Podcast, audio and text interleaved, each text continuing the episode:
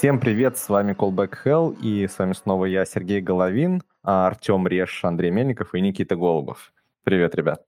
Привет. Всем привет. Да, как-то я немножко скучно представляю, да, никаких регалий, ничего такого, всех быстро представил и все. Не знаю. Я думаю, что нашим слушателям ок, но если, кстати, не ок, вы пишите, мы будем как-нибудь там раскланиваться дольше, все объяснять, обсуждать, у кого какая погода. Я слышал, так делают в подкастах, а потом уже приступать к темам.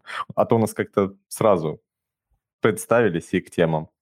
Вот. Ну, собственно, предлагаю так и сделать сегодня. Переходить к темам. Темы настолько горячие, да, что хочется сразу к ним перейти. Да, ну не все, не знаю, там есть такие темы, которые, мне кажется, будут горячими всегда, но есть да. та, которая будет горячей, наверное, этим летом. Давайте, может, с нее и начнем. А, это я так на Web Vitals намекаю. Вот. Да. Она шикарно. не по порядку, но мне кажется, что логичнее начать с нее. Не знаю почему, но мне почему-то так кажется.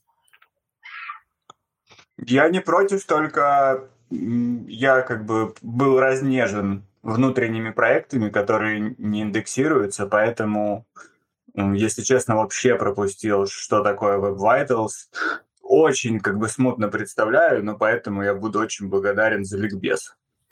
Супер. Давайте там кто кто-нибудь скидывал статью. А, так. Так, привет, Томи. А, я скинул статью в чатик. А, собственно, суть статьи очень простая. Google не может пройти тест, который сам придумал. А, ну, давайте с этого начнем. Это потом почти как этот э, парадокс знаменитый вот про Бога, который сможет ли он поднять камень, который камень. сам Да-да-да, ну вот. Ясно. Парадокс оказался неразрешимым ни там, ни здесь, да, то есть... Хорошо, что теологические споры возвращаются все-таки в наши дискурса, это приятно очень.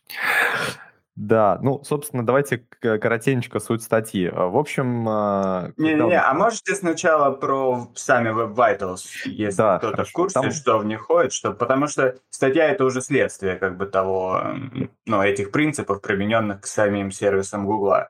А вот да. Э, какие именно там метрики, в чем они заключаются, кто-то помнит хорошо?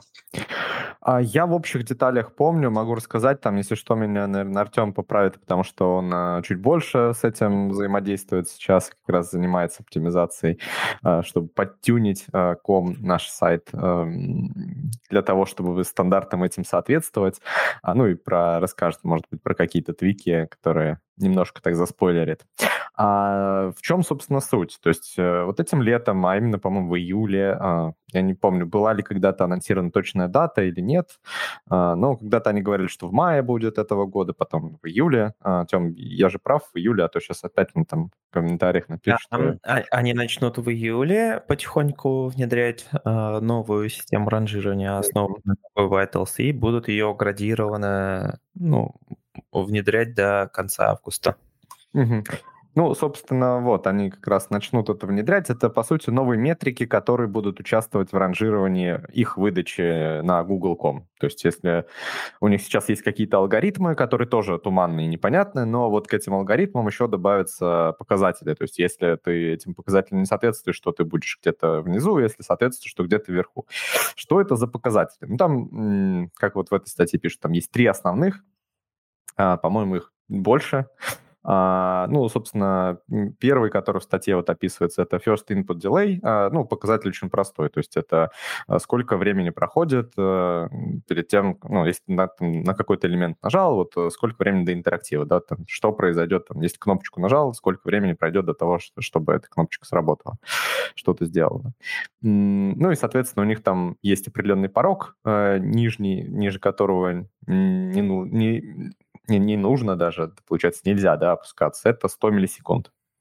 Вот. А второй показатель это... Подожди, а этот показатель, он получается уже в рантайме сайта, то есть он с загрузкой не связан, он э, меряется, когда сайт уже загружен, И тогда ну, да. эмулируется клик кнопки и смотрится скорость ответа. Ну да, потому что ты же угу. не можешь, э, как бы, до... тебе нужно все равно загрузить какой-то, во-первых, HTML, во-вторых, JS, потому что, ну, как бы, можно было бы, наверное, сказать, а давайте мы загрузим HTML и сразу начнем кликать, а, но будет, наверное, несправедливо, потому что, ну, понимаю, что сейчас вот у нас наступила эпоха SPA. В принципе, это, наверное, тоже нужно а, уметь, но это был бы совсем такой жесткий, да, критерий, чтобы ты умел а, еще до загрузки какого-то. Ну, это тоже непонятно, да, то есть совсем до загрузки э, JS это будет совсем жестко, то есть так тоже можно, но мне кажется, многие сайты вообще такое не обрабатывают, а эти клики просто теряют да, сейчас, пустоту.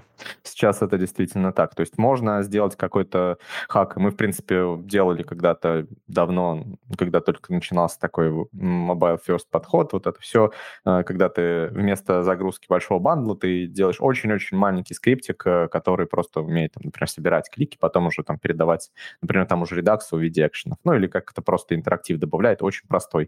То есть, ну, это нужно нужно, например, если у тебя магазин, и, э, и у тебя там пользователь может ввести что-то в input, нажать «Поискать». И ты можешь уже, в принципе, не ждать, что у тебя загрузится весь бандл, ты сразу можешь перейти на страницу выдачи и грузить э, часть бандла уже там.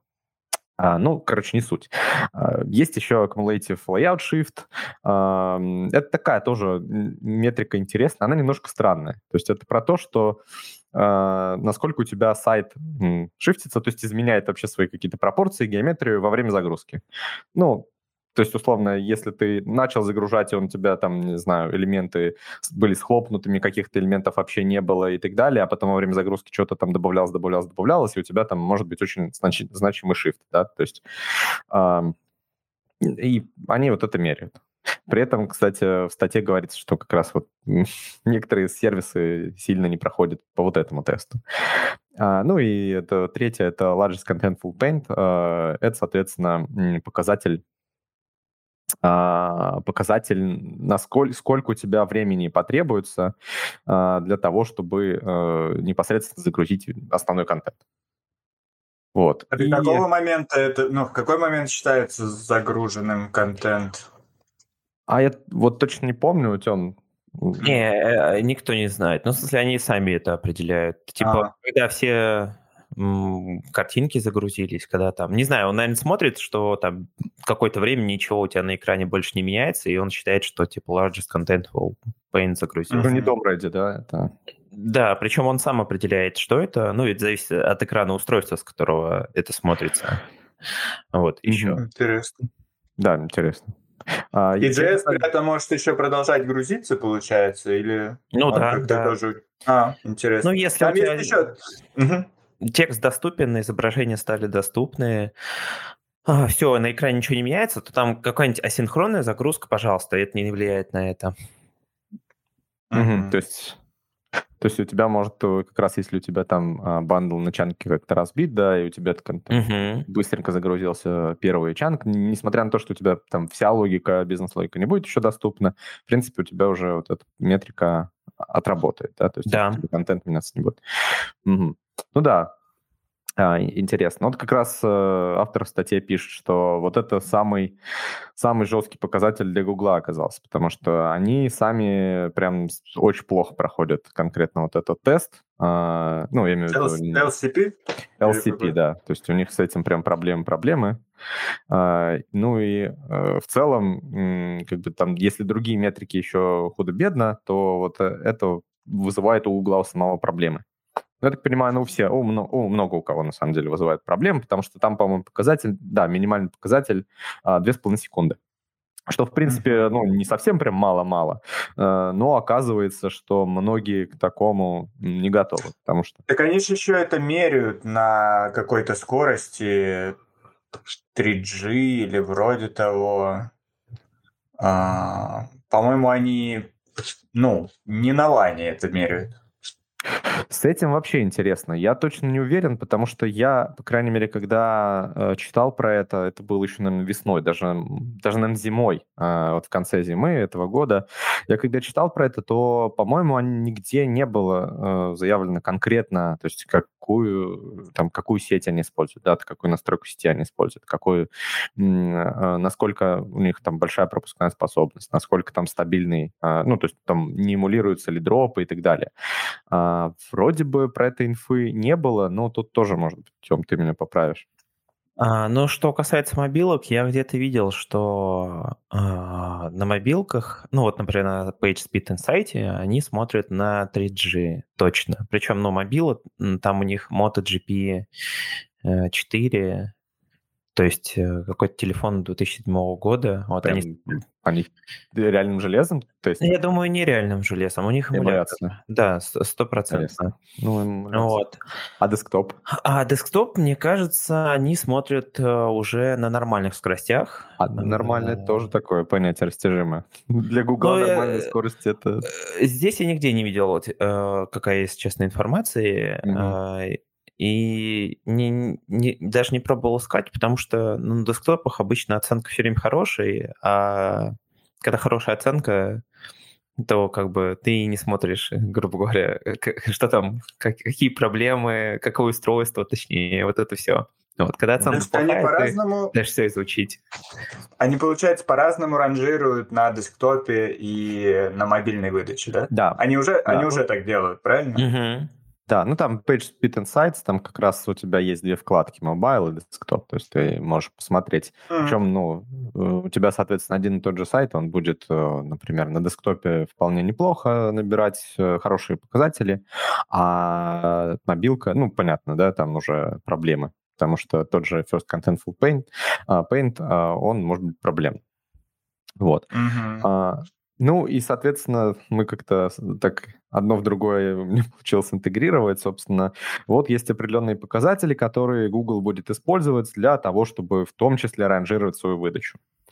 А, и э, вообще посыл автора сайта, что типа, ну, не переживайте, если вы им не соответствуете, потому что Google не соответствует. И он немножко как-то, мне кажется, снисходительно так а, все время упоминает Google, что типа, вот, посмотрите, они что-то придумали, придумали вот этот тест, сами его не проходят. Типа, зачем нам тогда париться? Но вообще, мне кажется, кстати, что так расценивать именно подходы Гугла не совсем корректно.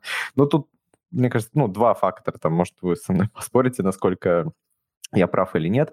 Но первое, во-первых, э, Google, э, он сам выдает результаты, они могут что-то подтюнить, они могут не сильно по поводу этого париться. Это нехорошо, но они могут так делать. А второй момент, это хороший момент, да это то, что, в принципе, то, что они как бы задают определенные рамки, которым сами пока еще не соответствуют, но которым э, говорят, что давайте к этому тянуться, да, давайте вот к этому идти, чтобы интернет у нас был быстрый, э, и все работало замечательно. Э, и это хорошо. То есть и при этом они ну, нигде, конечно, не кричат, что вот мы молодцы какие, посмотреть, что сделали, но при этом как я понимаю, а, они нигде и не писали, что они не будут соответствовать этим показателям. Просто они, видимо, не сильно афишируют. Возможно, вполне, что летом они как раз выкатят обновление, и все будет хорошо. То есть я думаю, что у них, конечно же, там и, и, идут в этом направлении работы. Понятно, что Google это не там одна команда, которая сидит и все сервисы фигачит. Это там огромная компания. Можно сказать, что группа компаний, да, то есть разные сервисы разрабатываются совершенно разными командами на совершенно разных технологиях, но, скорее всего, у них есть уже там задачи по тому, чтобы довести эти сервисы, подтюнить под эти показатели. А, и, возможно, они летом успеют где-то, где-то не успеют, но, в принципе, вот э, поднять планку так, чтобы тебе было к чему стремиться, даже если эта планка кажется недостижимой, это, мне кажется, очень хорошая практика. Ну, типа, даже для Гугла. А, то есть э, все, весь интернет теперь будет как-то стараться соответствовать, соответственно, вот эти метрики соблюдать. Но есть одно но, как с любыми метриками. Мы понимаем, что там, как, это все зависит, как мерить, да?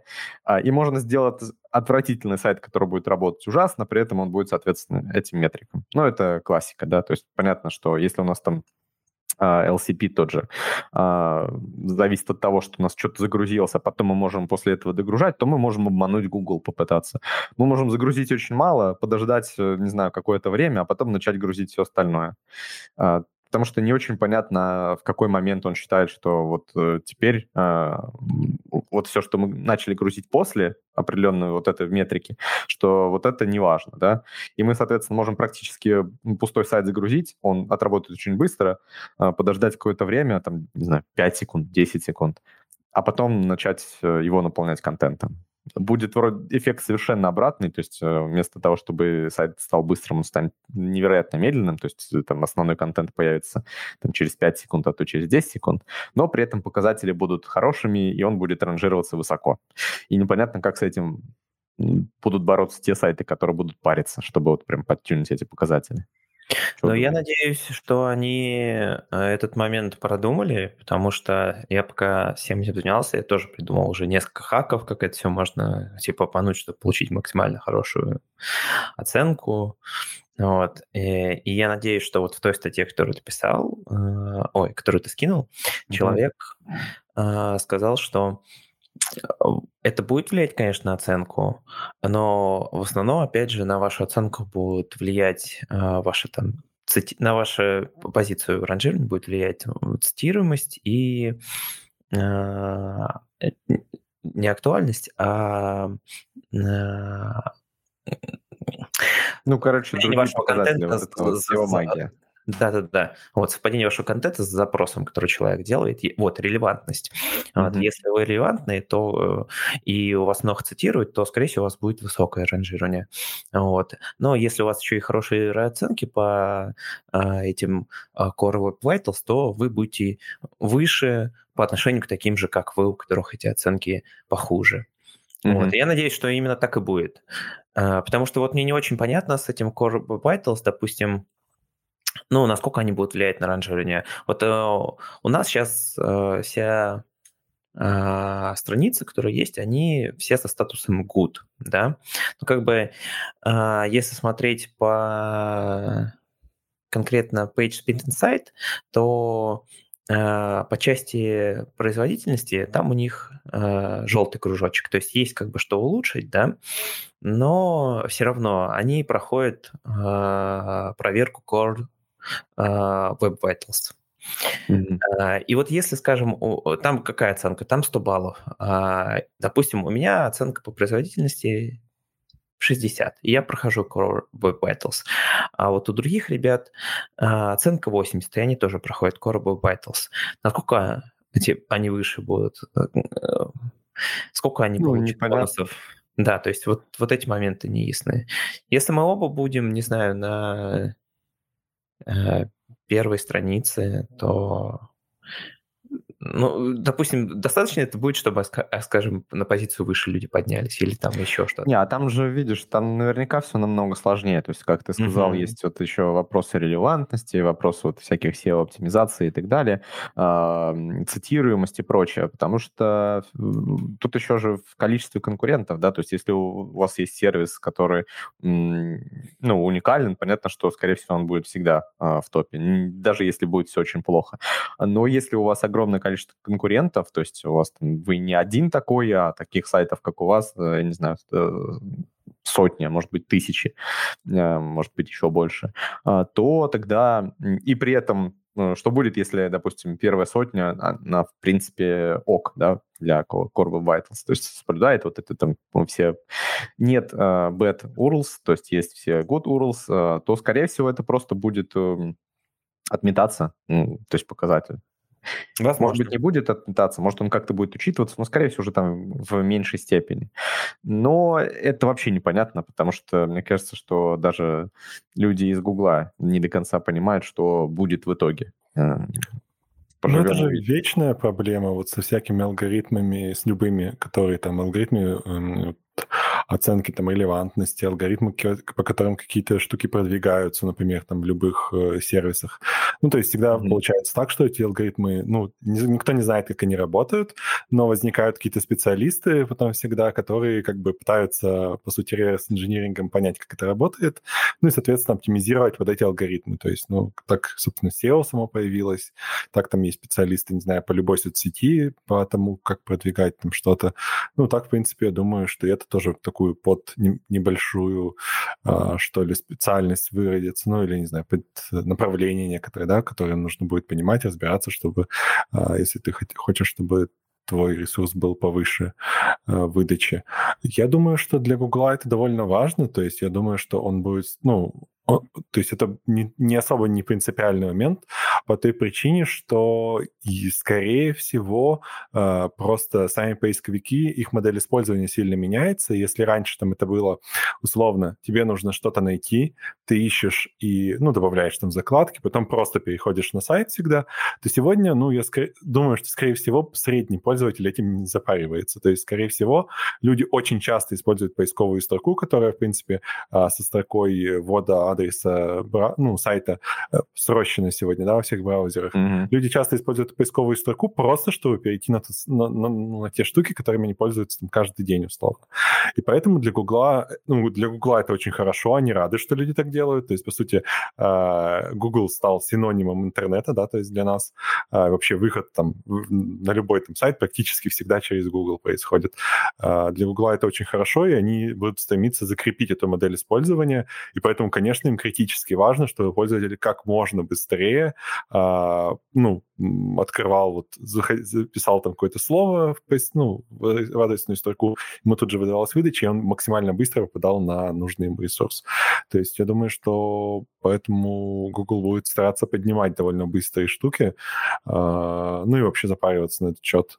Вот. Mm-hmm. Ну, по этой же причине, наверное, ну, Google очень хорошо же поднимал всякие штуки типа там страницы с AMP, ну, с его технологией, потому что они тоже очень быстро открывались, очень, ну, давали такой бесшовный пользователю experience, когда, ну, по сути дела, вот ты что-то написал, тут же тыкнул ссылку, и у тебя тут же открылось, то есть вообще никаких тормозов, ничего. Вот, я думаю, поэтому это будет важно, но, конечно, никто не знает, как это работает, и никто никогда не узнает, и мы будем просто вот, э, ну, тыкать это палочкой, а, и собирать какие-то наборы, там, best practices. Ну да, да. Я, ну, кстати, уже пару месяцев назад видел ну, вакансии, где именно искали людей, которые... С пятилетним опытом оптимизации, да? Да-да-да, которые смогут им это оптимизировать, и прям вот срочно, и опыт у вас уже должен быть, да, пожалуйста, приходите. Понятно. Слушай, Андрей, ну тут а я чисто с тобой согласен, кстати, сейчас, секундочку, типа, что вот в браузерах э, там все это срощено, но э, пользователи-то обычно набирают какие-то какие-то знакомые сервисы, и, в принципе, это не релевантные пользователи для вот этой оптимизации получается, потому что если ты условно YouTube, и твои пользователи и так знают, как тебя найти. Может быть, кстати, поэтому Google не сильно парится, потому что и так все знают, как там, найти какие-то сервисы, а то ты можешь не переживать. Но если ты какой-нибудь э, не знаю, вот что, вот захочешь ты, например, как пользователь что-то поискать, и ты даже не знаешь, как к этому подойти купить какой-нибудь, не знаю, илосос. Вот илосос ты захочешь себе купить. Есть магазины, которые продают илососы. Вот. А, то, соответственно, да, тут проблема, да, потому что ты не знаешь, где купить, э, а магазины не знают, как тебя к себе привести. И вот таким, ну, как бы не обязательно, конечно, магазины лососы, не знаю, магазины одежды какой-нибудь специализированный или просто магазин одежды. Вот им больше всего нужно париться, потому что когда пользователь ищет товары, он же не сервис ищет, ему все равно, где покупать, ему главное товар найти. И вот важно таким, получается, магазин, до сих пор важно вот таким сайтом а, показаться тебе первым, потому что, скорее всего, ты там, если это какая-то разовая покупка, ты ее сделаешь и уйдешь, забудешь навсегда про эти лососы. Вот. Но в итоге для юзера получается все-таки хороший момент по сравнению с тем, Хорош. когда просто кучу ссылок пихали, да, ну то есть прошлый подход к SEO-оптимизациям, ну, который уже, в принципе, ликвидирован, но все равно. И теперь, если действительно у тебя топ-10 будет э, в высококонкурентном запросе, вот когда покупка там чего угодно, не обязательно специализированно, а просто там, там наушники, что угодно. Mm-hmm. И, ну, если у тебя топ-10 будет быстро открываться, ты сможешь быстро пройтись по всем этим ссылкам, сравнить э, цены, то, ну, в этом плане это видится хорошим, э, ну, хорошим изменением для пользователя.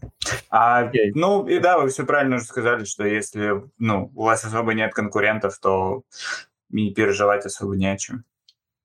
Да, ну да, я согласен. Я тоже это говорил, что как раз мне кажется, что сама инициатива, она очень хорошая. Даже если эта планка, а, как вот автор статьи говорит, даже сам Google не может ей соответствовать, то, тем не менее, планка сама по себе позитивная. То есть мы же не к чему-то плохому стремимся, а к тому, чтобы веб в целом стал легковеснее, отзывчивее. А, но да, как я говорил, найдутся всегда те, кто исказят и сделают плохо, но при этом будут проходить эти метрики. Но, тем не менее, мне кажется, в общей массе все равно начнут а, инструменты разрабатываться под эти уже метрики. То есть, соответственно, там те же авторы фреймворков и прочего будут париться, чтобы их фреймворк, он там э, непосредственно был меньше, да, там занимал меньше размер в бандле, быстрее отрабатывал, возможно, какие-то оптимизации добавятся и так далее, что в целом позитивно точно отразится. Кстати, что ну... у меня это пока, как у разработчика, немного боли вызывает. В том плане, что я вот как раз когда остановиться. А, вот э, мы об этом говорили, достаточно ли, если будет просто good у тебя на всех страницах, или идти дальше? Вот. Но ну, тут да, хорошая проблема. Чем дальше ты идешь, тем все сложнее становится, да, и непонятно, а, ну и сложнее, значит, и дороже, и дольше это делать, и непонятно, стоит ли это того. Ну, это да, это правда, потому что вряд ли у кого-то получится прям 100 баллов набрать. Ну, может быть, у кого-то получится, но, опять-таки, как и с тестами, да, вот мы понимаем, что стремиться к 100% покрытия – это вообще какая-то очень странная метрика, и так и здесь. То есть, если у тебя в целом и так все неплохо, то зачем тебе стремиться к 100 баллам? Кстати, э, Тем, как раз хотел тебя спросить-то, поделишься какими-нибудь, не знаю, хитростями, премудростями? Что можно вообще сделать вот из быстрого? Если у вас, условно, какой-то дефолтный сайт на реакте. Так, из быстрого, если у вас дефолтный сайт на React, ну, последнее, что мы сделали, это поменяли э, в проде React на Preact. Mm, это, то есть выкинуть React, да? Mm. Да, это хороший дал прирост э, к всем этим метрикам. Приблизительно размер батлов где-то на 30% уменьшились. Э, и э, вот эти все метрики э, где-то тоже процентов на 20-30 приблизительно подросли. Вот это было хорошая идея. А... Насколько это, кстати, сложно? Ну, то есть вот э, можешь описать э, в что, как, как бы, э, какая исходная точка была, что вы вообще использовали? Ну, я-то знаю, просто хочу, чтобы ты озвучил для слушателей. И насколько легко или сложно было поменять React на Preact? У нас был изначально Next.js, и сейчас он используется. А, и поменять было, на самом деле, совершенно несложно. Я думал, что это будет сложнее, но буквально в настройках конфига Next а, config.js нужно было добавить несколько а, алиасов для того, чтобы в продсборке а, пути резолвились не к пакету React, а к пакету React. Вот, буквально сколько это? 6 а, или, или 3 строчки кода было, и все. И даже никаких проблем, ну, в смысле багов, потом с деплоем, с, с каким-то со своими стендами уже не было. То есть он прям настолько хорошо совместим с React? Ну, Получается, что да. И у нас еще особо... Хотя мы там много чего использовали реакторского. Ну, э, мы... Вот если у вас вообще просто React, вы как JSX используете, думаю, вообще никаких проблем не будет. Вот. У нас там был а, всякие контексты, хуки. Я думал, где-нибудь с этим возникнут какие-нибудь проблемы, но вообще тоже никаких проблем не возникло, поэтому если у вас тоже есть что-то написанное на контекстах, или вы там много используете хуков, то тоже, я думаю, у вас никаких проблем не возникнет. Ну, это вообще, кстати, интересно, потому что получается, что э, по дефолту React проигрывает React. То есть э, непонятно тогда, зачем React нужен. Ну, получается, что да. У нас... А, я помню, кстати, там еще... Там же как, я в React точно знаю, что ну, нету таких ненужных пакетов вроде prop-types, да, а, каких-то еще, если честно, не помню каких. Вот. Но у нас как раз тоже нигде prop-types не использовались, поэтому тут тоже никаких проблем не возникло. Если бы использовать prop-types, пришлось бы дополнительный э, реакторский пакет устанавливать, и тогда, может быть, мы бы ничего не выиграли. Вот, а так, похоже, я везде теперь буду пробовать использовать сначала React. И если мне нужно что-то специфическое от React, то ну, я кстати, не очень по дефолту буду не выходить. А, если честно, я когда-то очень давно э, смотрел и читал про разницу между React и Preact, но это было, наверное, там года полтора-два назад, э, и тогда Preact был немножко сыроват. А, ну, не прям сыроват, то есть он уже был, наверное, production ready, я сейчас э, боюсь упомянуть, а, по ощущениям это было там, два года назад. Может быть, это было чуть больше, может быть, это было чуть меньше, но тогда э, были какие-то проблемы. Я помню, что э, была некоторая несовместимость, особенно если ты хотел продолжать использовать какие-то библиотеки, которые используют а, API React э, более активно, да, там какие-нибудь роутеры, еще что-то, и там могли возникать некоторые проблемы. Но, возможно, с тех пор они уже вперед очень сильно ушли, э, и кажется, что вот все, что я, по крайней мере, слышу про Preact, я не сталкивался с ним тоже особо в проде, но все, что я, по крайней мере, слышу про React, звучит так, что это прям такая ультимативная замена React, что по умолчанию всегда лучше использовать его. А, возможно, это так. Может быть, как раз на следующем проекте тоже попробуем а, по умолчанию сразу начать юзать а, Preact вместо React. Не знаю, может быть, что-то найдем из несовместимости, может быть, нет. Там есть, насколько я понимаю, важный, важное отличие про которое лучше заранее стать, это то, что ивенты не поднимаются сквозь порталы. Mm-hmm. А, ну, поэтому в Preact нет вот этой обвязки в виде синтетического ивента реакторского. И, видимо, в React она чисто для этого и существует, чтобы по как бы GSX дереву уходили ивенты, mm-hmm. а не по Понятно. дом дереву. А, ну, штука специфичная, и, Мне кажется, кажется можно, можно начать с React, и mm-hmm. если что, а, проапгрейдиться до реакта, если это действительно необходимо. Ну, потому что в целом кейс, насколько понимаю, не самый частый. Ну, довольно узкий, да, если какой-нибудь у вас синглтон типа поп-ап, что-то такое. И... Да и там, мне ну кажется, ну, это ж можно самому обвязку просто написать, то есть э, на нативных ивентах, чтобы ты не э, не прокидывал просто этот ивент, а не, непосредственно диспатчил э, вызов функции, mm-hmm. если хочется реагировать на что-то. Но да, это чуть посложнее, но мне кажется, что эта проблема как минимум решаемая. То есть не, не звучит как что-то, из-за чего действительно стоит прям менять библиотеку. Ну, слушайте, э, тут тоже не надо забывать, то, что React на, на месте не стоит. Они же буквально на днях про 18 начали говорить, где они mm-hmm. уже начинают путь в сторону а, ну, suspense, concurrency, а, да, насколько понимаю, прям а, вот такого. Слушайте, я еще не очень э, вникал, нужно будет отдельно про это говорить, но там уже есть подвижки, которые могут помочь э, вот в этих показателях. Э, насколько понимаю, они начинают реализовывать поддержку стриминга более умного а, когда у тебя прессар не просто отдается страница целиком отрендеренная, а она отправляется по кусочкам. Если mm-hmm. у тебя куски страницы завернуты в саспенс, то у тебя как раз очень быстро наступит а, первая отрисовка, а потом кусочки начнут, а, ну, просто по этому стриму подливаться. А, вроде как похоже на то, как это в Марка сделано, ну, концептуально. Да, это, кстати, правда, мне кажется, может быть, как раз вот Suspense и вообще вот этот уход, э, ну, то, что мы обсуждали уже, да, вот этот сервер Shift, а, он поможет э, React сильно ускориться, э, даже не ускориться, а стать лучше вот для этих показателей конкретно. То есть, потому что там, да, это в целом не про ускорение, потому что общий выигрыш, э, он будет только на клиенте, потому что на сервере у тебя больше тогда вычислений будет. Но, да, это правда. Не знаю, что там у Preact, кстати, в этом плане. Может быть, и Preact что-то такое делает, потому что мы же... Э, вряд ли все стоят на месте, да, то есть ты говоришь, что React не стоит на месте, но и Preact, наверное, не стоит на месте. Может, у них есть уже какие-то подвижки, но это круто.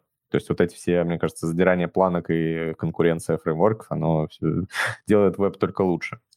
Может, когда-нибудь опять вернемся вообще на сервер, станет все очень быстро. Но при этом будем использовать современные подходы, да, типа тот же React, но при этом с server-side рендерингом. Ну, имею в виду не SSR в том плане, что э, отрендерил статику, отдал, потом загрузил весь бандл, а вот типа, как мы уже обсуждали, как там э, Phoenix, LiveView и прочие, и вот эти, а, как там, от э, Basecamp, забыл, как библиотека называется, Hotwire, по-моему, да? А, да-да. Ну вот, да, типа ну, того. это группа библиотек, да. Угу. Ну, мы опять, да, мы, кстати, к этому снова вернулись. Э, давайте либо про метрики еще поговорим, но кажется, что вроде как все обсудили. Сами по себе. Ну, там интересно, просто... что вот по этой метрике first input delay, Угу. У React тоже с этим же могут быть проблемы, из-за, ну, если очень много на какую-то, на обработку события происходит, или у тебя тред сейчас забит, то э, first input delay может быть очень большой. И когда они выкатят наконец-то concurrency мод, это, получается, тоже будет шажок в сторону улучшения first input delay, где работа с инпутом будет иметь высший приоритет, и остальные задачи будут тормозиться во время а, работы. Ну, не то, что тормозиться, да, но там будет делаться пауза для того, чтобы быстрее обработать input. И это тоже отчасти вот шаг в сторону улучшения вот этих... Э, ну, тут уж действительно важных э, да, показателей, потому что когда ты нажимаешь на кнопку и там уже даже полсекунды не видишь результат, то начинаешь сомневаться, да, достаточно mm-hmm. ли сильно э, я на нее нажал или нет. Да, и у React, да, у React бывают с этим проблемы из-за большого количества перерендеров и так далее. Mm-hmm. И, ну вот, интересно будет посмотреть, как у них с concurrency модом будет. Но его, по-моему, 18 версии еще не будет, хотя могу ошибаться. Надо будет почитать отдельно, может, поговорить. Угу. Ну да, согласен. Это, это в любом случае будет интересно посмотреть, как одно с другим будет уживаться, куда все это будет двигаться. Но предлагаю двигаться дальше. Нам по темам. Поехали. Поехали. А, что у нас? Э, у нас еще две темы, да, это документация и способы шаринга логики. Выбирайте. Давайте про логику. Давайте про логику. Так, а, Никит, по-моему, тема твоя. Раз твоя, ты и начинай. Но это у меня больше вопрос, на самом деле, который давненько так интересовал, потому что сталкивался с задачами. А, например, типичная задача, где и бэк, и фронт делают примерно одни же те же вещи, это расчет э, в корзине какой-нибудь скидки или в целом расчет суммы с учетом там скидок, э, промокодов, программ лояльности и так далее. А, Валидация и... еще. Да, да, тоже хороший поинт. И ну, часто эти задачи приходится дублировать. То есть мы делаем на фронте и мы делаем на бэке. Либо, ну, иногда это сводится к тому, что мы делаем это только на бэке, но на каждое изменение на клиенте нам приходится ждать ответа. И, ну, э, э, это часто получается не очень быстро. И тут появляется выбор, либо мы ухудшаем э, пользователю взаимодействие, если ему особенно нужно очень много, там, если там какой-то конструктор, грубо говоря, услуг, и он может включать галочки, выключать галочки, и он хочет видеть, как это влияет на цену, то запрашивать цену с бэка каждый раз э, ну, ухудшит user experience. Mm-hmm. Но если мы это считаем на клиенте отдельно, а потом еще на бэке отдельно, то у нас возникает проблема с дублированием логики, то, что, ну, скорее всего, в какие-то моменты это начнет расходиться, мы показали юзеру одну цену, он потом увидел другую, непонятно почему так. А, и вот интересно, какие есть способы решения таких проблем. Я, если честно, вот в бою ни разу не сталкивался с тем, чтобы эта проблема была а, решена без вот этого хождения постоянного на бэк. Угу. А, ну, Давайте. Хорошо. А, у нас тоже такие проблемы были.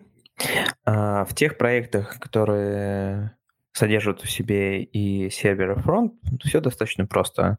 Мы выносили ну, в отдельную функцию все эту валидацию и потом переиспользовали. Вот.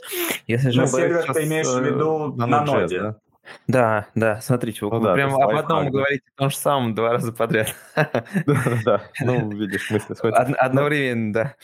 А, да, есть на ноде. Ну, в принципе, и второй лайфхак заключался в том, что мы просто делали отдельный пакет, а, если это два разных репозитория, да, там два разных проекта, и уже туда выкладывали. Но опять же, да, Опять лайфхак в том, что сервер и то, и тот написан на ноде, да, поэтому все очень просто было.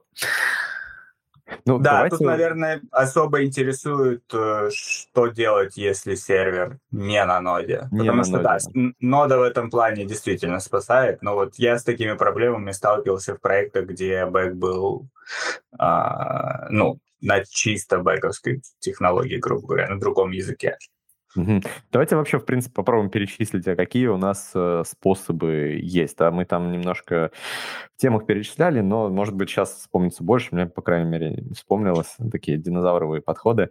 А, но первое, очевидно, да, это тем, то, о чем ты говорил, когда у вас один и тот же язык и там, и там. Понятно, что если у нас там Clojure, Clojure Script, Kotlin, Kotlin JS, какой-нибудь Scala, Scala JS, ну и так далее по списку, а, мы можем такой использовать. И то, кстати, интересно, что в Clojure там не везде так можно, можно. Я там даже ходил на Uh, лайвстрим uh, самураев, Hell самураев, где они рассказывали, как они с проблемами дат uh, мучились там и писали либу, которая одинаково будет с датами работать и на в Clojure, и в скрипте. То есть, ну, понятно, что какая-то логика все равно может быть переиспользована.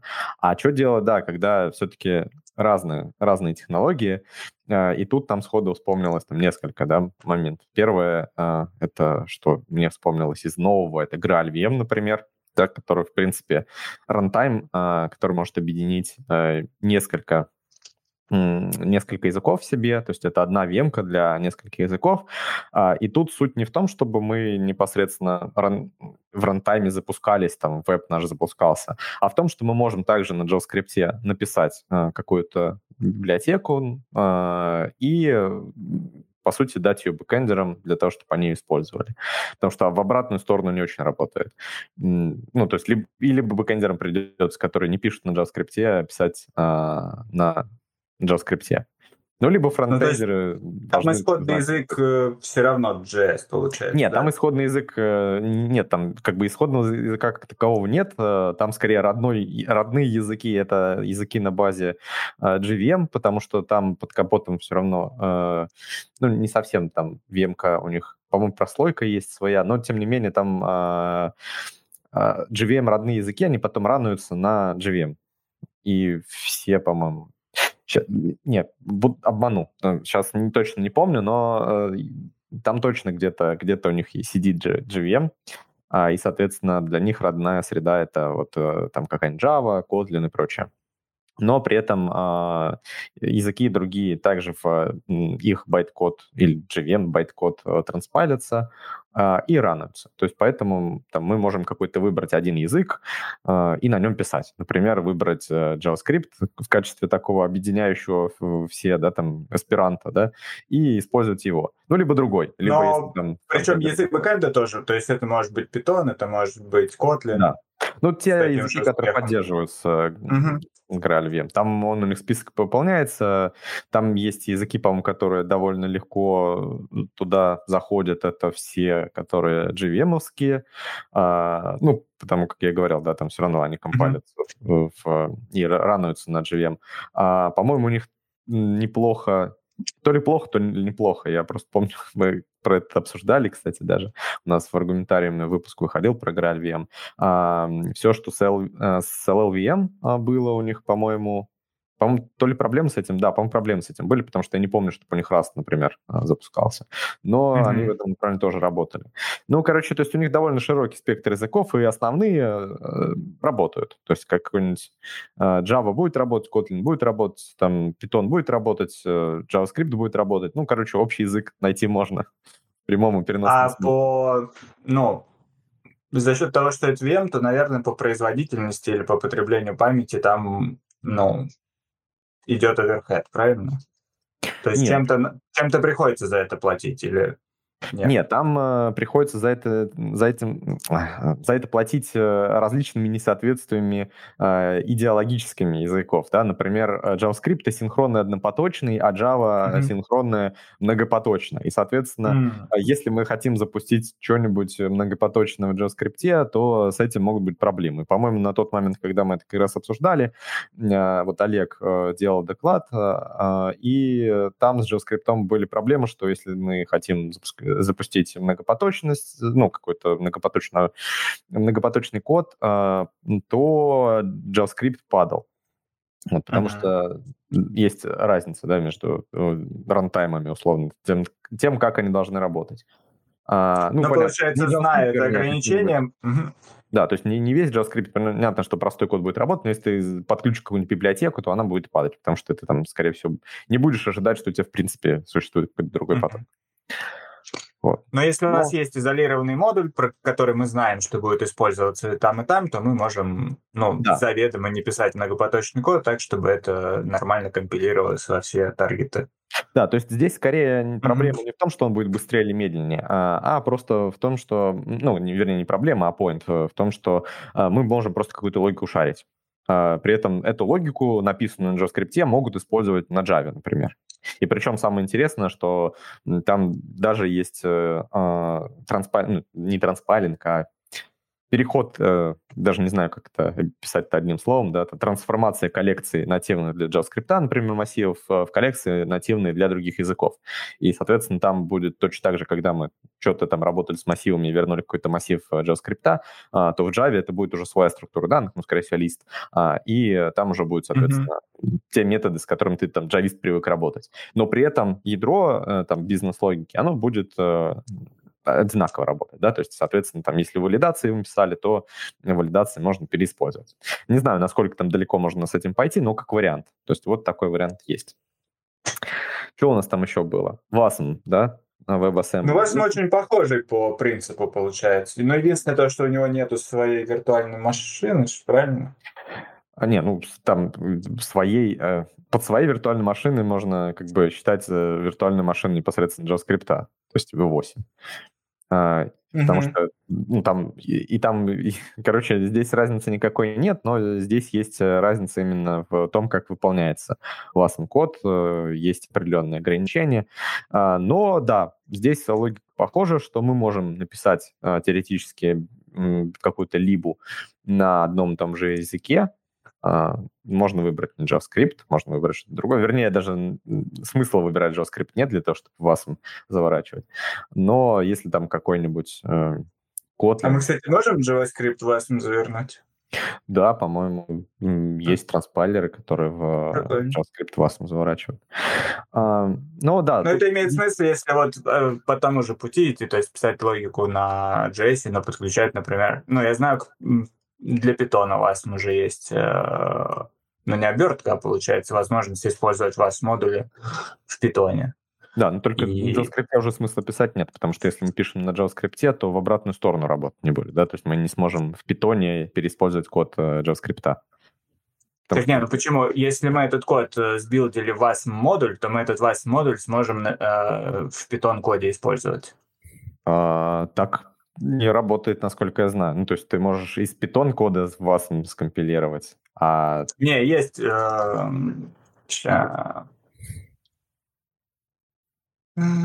Или с каким-то другим... А, да, Wasmer Python. Типа, есть уже Wasmer рантайм для питона. Может быть. Может быть, конечно, такие проекты есть, но вообще это такой, мне кажется, не common э, случай, не общий случай использования вас, да, и обычно в другую сторону не работает. То есть э, там как бы задачи у вас нет в том, чтобы объединить все языки между собой. Ты написал, не знаю, модуль какой-то на расте, а используешь его в питоне через вас. Я с такими кейсами, если честно, не сталкивался. Может быть, где-то это и работает, но обычно Суть в другом. Суть в том, чтобы ты скомпилировал вас, и использовал это в вебе. Ну, понятно, что у нас там есть все ограничения вас, но при этом. Я покидал ссылочки, это есть проект, называется Васмер. Угу. И у них как раз цель сделать вас ну, таким универсальным а, ну, типа... модулем, да, для которого будут рантаймы в куче разных, э, да. Угу. Если мы используем вариант с WASM, получается, тогда ответственность за код будет на бэкэндерах. Тот, который мы будем переиспользовать. Они должны будут его писать также. Ну, не а, обязательно. Не, не обязательно. Писать Там тоже. же можно, да, написать, условно, JS, э, там скомпилировать васом и исполнить на сервере. То есть такой, такой mm. вот. Ну, это с васмером с этим, да. Ну, да, еще говоря... есть васом Edge какой-то проект, который тоже предназначен... Uh, раньше было известно как Second Site Virtual Machine. Вот, тоже типа для исполнения на сервере. Классно. Угу. Вот. Вообще интересный проект. Я, честно говоря, не смотрел, насколько он хорошо работает, да, насколько действительно ты можешь там переиспользовать код из одного рантайма в другом. Мне кажется, тут еще в отличие от GraalVM потеряются, наверное. Хотя нет, наверное, какая разница, да, все равно там будет в нативной коллекции все. Интересно, да. Ну, то есть вот такой вариант я не рассматривал, но вариант интересный. Опять-таки, если он хорошо работает, то прям вообще круто. Если не очень хорошо работает, то всегда есть запасной выход э, в том, чтобы просто писать там на языке, условно, бэкэнд э, языке, а, и компалить какой-то модуль в WASM и переиспользовать эту логику в вебе просто через, а, через тот же WASM. Ну да, вот. И тут, получается, бэкэнд язык будет диктовать, э, каким путем идти, WASM или GraalVM, потому что у них, насколько я понимаю, разные как раз. То, что WASM там с тем же Rust хорошо дружит. Разные и количество таргетов. С GVM. Не, не таргетов, а наоборот, скорее источников. А, да, да, да, да, да. Васьмон же, по-моему, с э, Java еще не, не дружит. Хотя могу ошибаться. Есть, есть. Но вот больше на, на C, на Rust. Угу. Да, но основные, конечно, там самые, наверное, а, хорошо поддерживающие у вас это какой-нибудь Rust, действительно C++, а, остальные, ну да, в большей степени. А, Go, ну да, Go, Go. В большей степени вот они, а Java, не знаю, насколько хорошо. Короче, если честно, не сильно ресерчил, но вообще сам, ну, сама возможность интересна. Не уверен, что прям там, правда, будет так, так идеально работать, но если работает, то круто. Так, что еще? Что еще? Давайте, а то мы награли, и вас много... Есть ну да, еще это... RPC. Что вы про это думаете? Что еще раз? RPC, Remote Procedure Call. Ну, это же не совсем шаринг, потому ну, что да, это да. проблема, ну, та, которая Никита говорил, что это по user experience. Ну да, да, это да. правда. Сервер дергать придется. Вот. Да. Но тут еще, мне кажется, всеми вот этими предыдущими штуками, которые мы говорили, проблема большая в том, что, ну, я думаю, что вообще не всегда это возможно, просто потому что вряд ли получится бэкэндщиков, если какой-то серьезный бэкэнд, попросить подвигать как бы перейти на другую виртуальную машину. То есть даже на самом деле переход на бэкэнде на другой язык не всегда так болезненен, как переход ну, на другую виртуальную машину, если особенно это какой-то прям high проект, потому что там обычно э, есть для этого специальные люди, которые умеют с этой виртуальной машиной работать, которые там с ней очень долго работают, э, знают, как она там хорошо ложится на то железо, которое есть и так далее. То есть с этим могут возникать проблемы. Вот, поэтому... Ну да, но мы же здесь скорее не про дату ну, да. когда говорим, потому что ну, у нас я понимаю, да, но... скромнее, да, ну, что-то, какую-то небольшую логику пошарить между клиентом и сервером, ту, которую не хотелось бы дублировать. Ну да, даже какой-нибудь там высоконагруженный интернет-магазин, я думаю, может с такими проблемами связываться, и там на джавийских всяких конфах, ну, очень часто это обсуждают. Вот. А, ну, мне кажется, еще очень хороший вариант — это различные варианты, связанные с DSL, то есть с не Turing-полными языками или Turing-полными языками, но какими-то специфическими. То есть таким классическим вариантом являются так называемые business rule engines, то есть это э, движки бизнес-правил, да. которых Э, мы можем как-то наши бизнес-правила описать, то есть, условно, там, если там покупатель такой-то, то ему скидка такая-то, еще что-то там. Вот, можем эти бизнес-рылы писать где угодно, исполнять мы их тоже можем, в принципе, где угодно. А для этого есть engine и для JavaScript, ну, к сожалению, их не очень много, не очень часто это используется, но, в принципе, это возможно. Ой, ну это вот. прям какая-то вообще такой enterprise, enterprise э, из... Мне кажется, это уже такой больше, пере... не знаю, может, конечно, не пережиток, они до сих пор существуют, ну, типа Salesforce, да, но это же получается, что у нас были там условный какой-нибудь Kotlin, JavaScript, а здесь ты добавляешь еще один, да, язык. Он ну, ну да, но это... разработчиков э, там, Salesforce. Э, ну, на самом деле, я не думаю, что тут нужны специальные разработчики. То есть просто DSL. То есть, условно, там, э, конечно, как бы лучший вариант, там, не знаю, придумать DSL самому, но вопрос, насколько это будет хорошо работать. А, то есть, как раз, вот, допустим, те же клажуристы, про них уже говорили сегодня, они как раз используют подход того, что давайте просто делать DSL, который э, построен целиком на данных, то есть вместо там написания кода мы пишем какие-то данные, ну, ну, это вообще такой лист-плей, да? Да, лист-подход, да. И, собственно, поскольку это данные, то их можно всегда стерилизовать, передать куда угодно, э, и, собственно, их испол- исполнять, такие DSL. В принципе, ну, типа, ничего не помешает то же самое делать на JSON условном э, или еще на каком-то языке, ну, описание. Ну, да, вот, э, я и наткнулся недавно, да, на проект, где на JSON предлагают описывать логику. У него есть парсеры как раз для JS, PHP, Python и Ruby.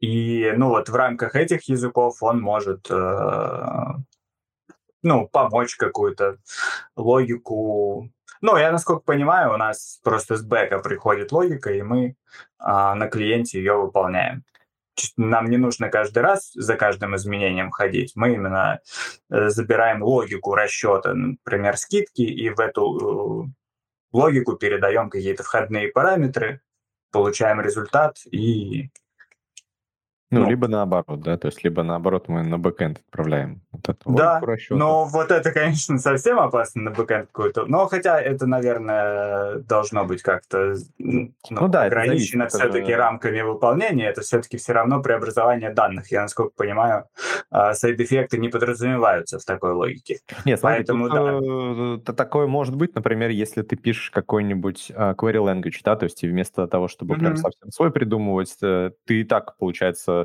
даешь пользователю возможность какие-то запросы писать, при этом ты трансформируешь вот этот JSON logic э, и отправляешь на бэкэнд, и у тебя выполняется какой-то а, безопасный, да, то есть это ну, непосредственно не операция, которая там, данные поменяет, а у тебя непосредственно выполняется поиск, а возвращается результат. Но это uh-huh. не, здесь инжекшенов, по идее, никаких не может быть, потому что ты все равно ограничиваешься своим DSL. То есть за пределы DSL ты все равно не выйдешь. А я не знаю, Проект, кстати, вроде как-то старый, да, то есть там, э, насколько я вижу, он вообще стартовал 6 лет назад, но не то чтобы прям много у него звездочек. Эм, он, не знаю, может, есть какие-то другие, но кажется, что вот такой подход тоже не сильно популярен-то. То есть, может быть, из-за того, что сложно это поддерживать, потому что если представить какую-то более-менее сложную логику, то непонятно, как на нее тесты писать. То есть тебе либо тогда нужно реально уметь компилировать свой язык в такой JSON, что немножко другая задача. А прямо писать вот в этом JSON какую-то функцию маломальски сложную, это будет, ну, наверное... Тестами этот JSON Logic покрыть непросто, потому что... Ой, несложно. Да, ну да, потому что ты просто а, вызываешь, ты, э, да. писать и читать этот код. Вот тут. Писать согласен, да, это, наверное, и есть то, что останавливает э, в таком случае, потому что да, это и в поддержке будет сложно, и но зависит от задачи, наверное, потому что другой, другой путь это тот же там WASM или Graal VM, это не, тоже не то, что сильно проще, но это а, скорее вызывает сложности в плане сборки и подключений, да. А, тут этап сборки и подключения упрощен, но ты за это платишь читабельностью. Ну, GraalVM, да, это достаточно радикальное изменение, потому что это ты, по сути, меняешь рантайм для бэкэнда, а не каждый бэкэнд рискнет взять и так, например, а давайте-ка мы с JVM пересядем на GraalVM, хотя там тесты, бенчмарки всякие показывают, что все хорошо, но понятное дело, что там в каком-нибудь суровом энтерпрайзе, а, в каком-нибудь большом продакшене а, просто так вот взять, рискнуть и перейти, будет... Слушай, ну там же тоже есть возможность, наверное, взять отдельный пакет а, чисто какой-то логикой, грубо ну, типа говоря. Типа микросервис отдельно написать на бэкэнде, который будет эту логику. Не, а чтобы э, мы же, ну, чтобы код этого пакета крутился на бэке в обычном JVM, а на клиенте уже в GraalVM. Так нет, там же на клиенте у тебя как раз наоборот. На клиенте у тебя не может быть никакого GraalVM, потому что у тебя клиент вообще в браузере. А бэкэнд тебе нужно, чтобы был GraalVM, чтобы он... А, понял. Все, я вот это не понял. Я думал, у GraalVM на клиентах тоже они свою виртуалку запускают. Не, ну ты можешь, типа, если у тебя какой-нибудь вместо ноды как бы использовать GraalVM, но, как я говорил, это, мне кажется, не самая лучшая идея, потому что, скорее а, всего, с этим будет много проблем. Все, поэтому... Извини, если возвращаемся снова к GraalVM, получается, мы там ограничены языком клиентским. То есть мы не можем писать на, на Java или еще чем-то, если Нет, мы, мы хотим, можем. Java. А как мы будем JavaScript ну, в браузере это запускать? А, ну да, с этим проблем будет. Мы, да, получается, что мы можем использовать эту логику, но опять-таки, если только это будет выполняться на сервере. Да, тут тогда, получается, ограничивается только JavaScript, действительно. Все, понял. Угу.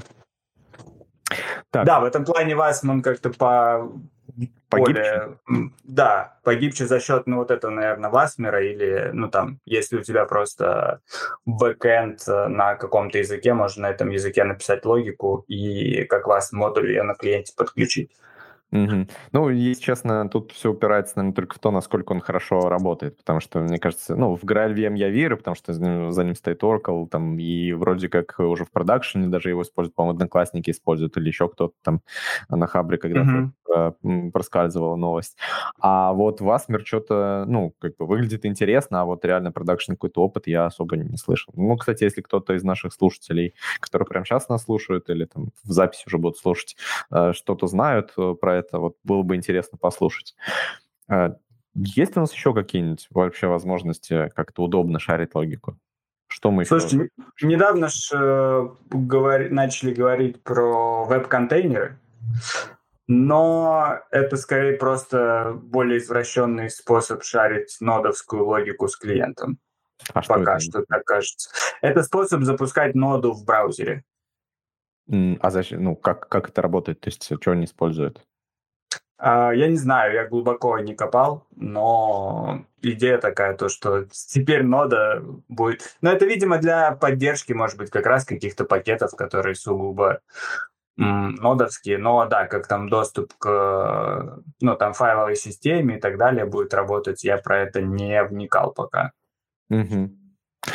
Ну да, мне кажется, вот как раз э, концепция в непосредственно в АСМе вот этих... Э, я забыл, в прошлый раз мы обсуждали, типа, вот эти как нано... Нанопроцессы? Да, нанопроцессы, да-да-да, точно. Нанопроцессы, она, наверное, лучше даже ложится здесь, потому что здесь мы, получается, на бэкэнде можем что-то переиспользовать. Но опять-таки мы тогда упираемся, что это нода. А если это нода, тогда, ну, там, получается, бэкэндеры могут что-то написать, и мы логику это можем пошарить, но все равно это не, не на клиент, а, мы тут сможем пошарить, а на сервер.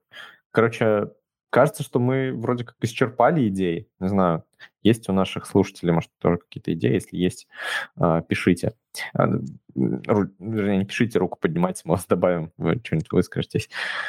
Андрей, Тем, меня... Ну, э, еще есть какие-то, возможно, надежды на развитие там условного GraphQL или каких-то аналогов, э, потому что, ну, уже сейчас там быть зачастую GraphQL тот же работает не с данными, которые э, на бэкэнде, а которые уже в кэше. И разницу, ну, как бы отличить вот эту вот разницу какую-то там исполнение этого на клиенте и на сервере довольно тяжело зачастую ну, типа, провести границу. То есть, если... Там, э, убираем просто логику, бизнес-логику на сервере, вот решение. А, нет, почему, почему? То есть, ну, э, в смысле, ты можешь ее делать и там, и там, поскольку GraphQL же можно исполнить где угодно. То есть по сути дела. То есть э, GraphQL все равно исполняется он чисто с клиентскими данными, которые у него в кэше, или ну, с базой данных реальных, реальной на сервере. То есть ему разница Нет, понятно, нет. а как э, логику пошарит-то при этом? Ну, тут вопрос в том, насколько там GraphQL будет развиваться в сторону именно близости к Тьюринг полноте. То есть, если условно... О, ну, совсем есть, страшно что-то. Ну, на самом деле, GraphQL, я не помню, сейчас он Тьюринг полный или нет, но он довольно близок к этому, потому что э, он полностью же, ну, как изоморфен, то есть полностью соответствует там даталогу условно, условному помощи.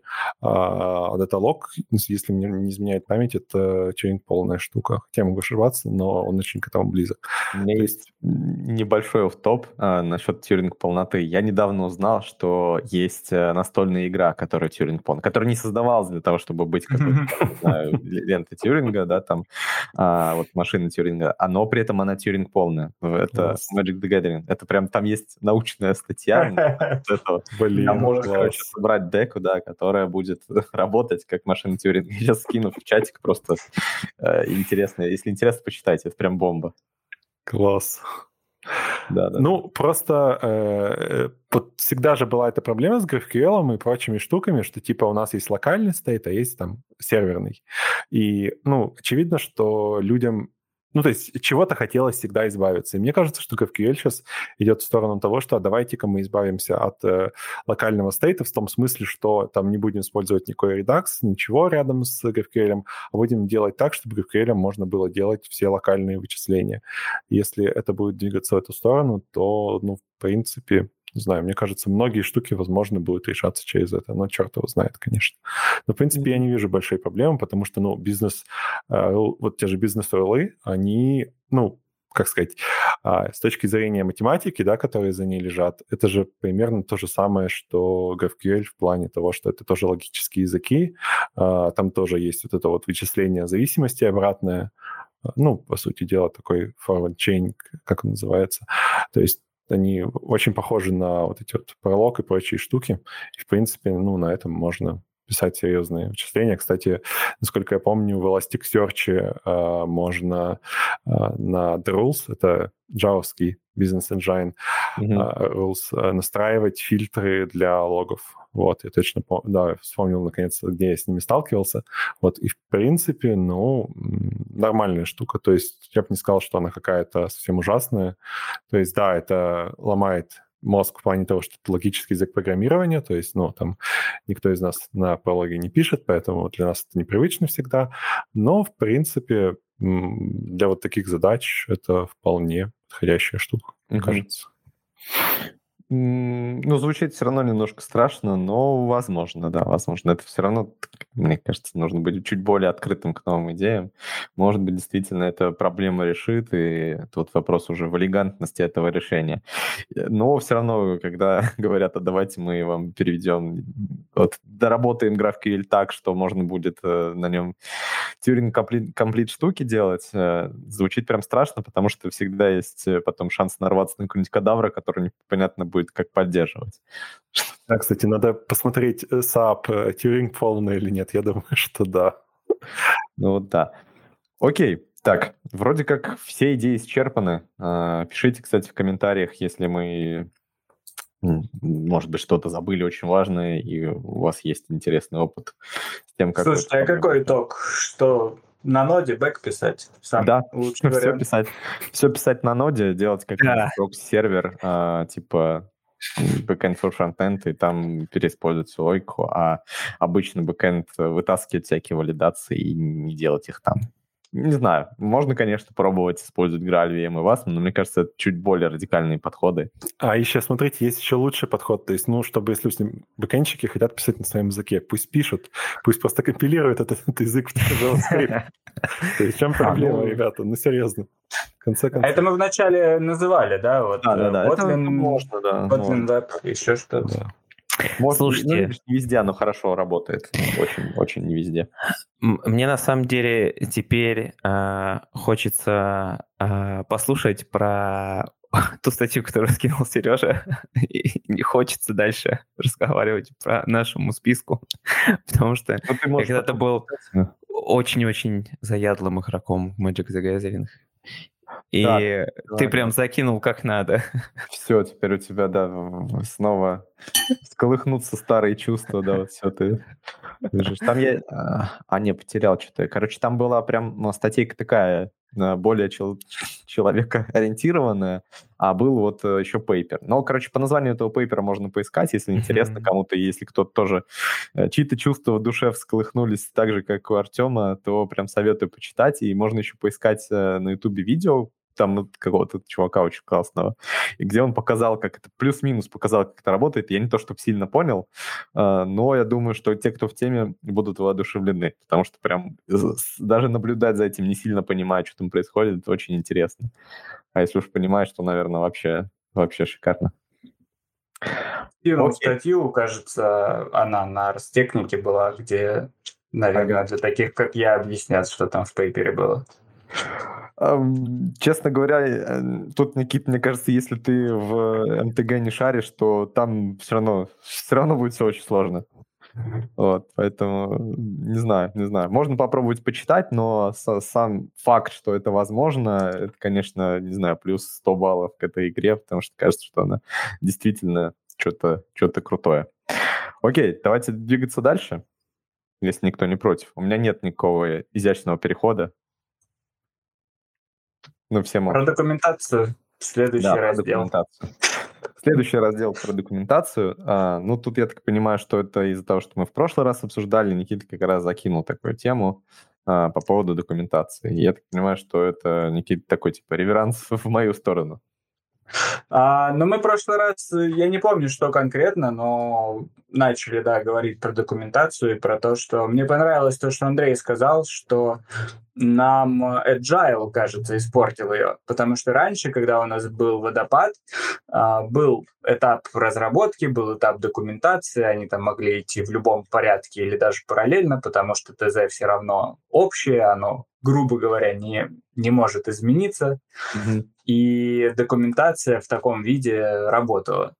Я там когда-то очень давно на похожих проектах э, работал, и там документация была ну, можно сказать, в идеальном состоянии, она была проверсионирована, но это каждый раз была вот такая водопадная работа, то, что делается версия продукта, и к нему делается все, и код, и документация, и так далее. Какие-то правки вносятся, но все равно как будто есть некое идеальное состояние, к которому пришли, зафиксировали и пошли делать следующую вот эту огромную версию.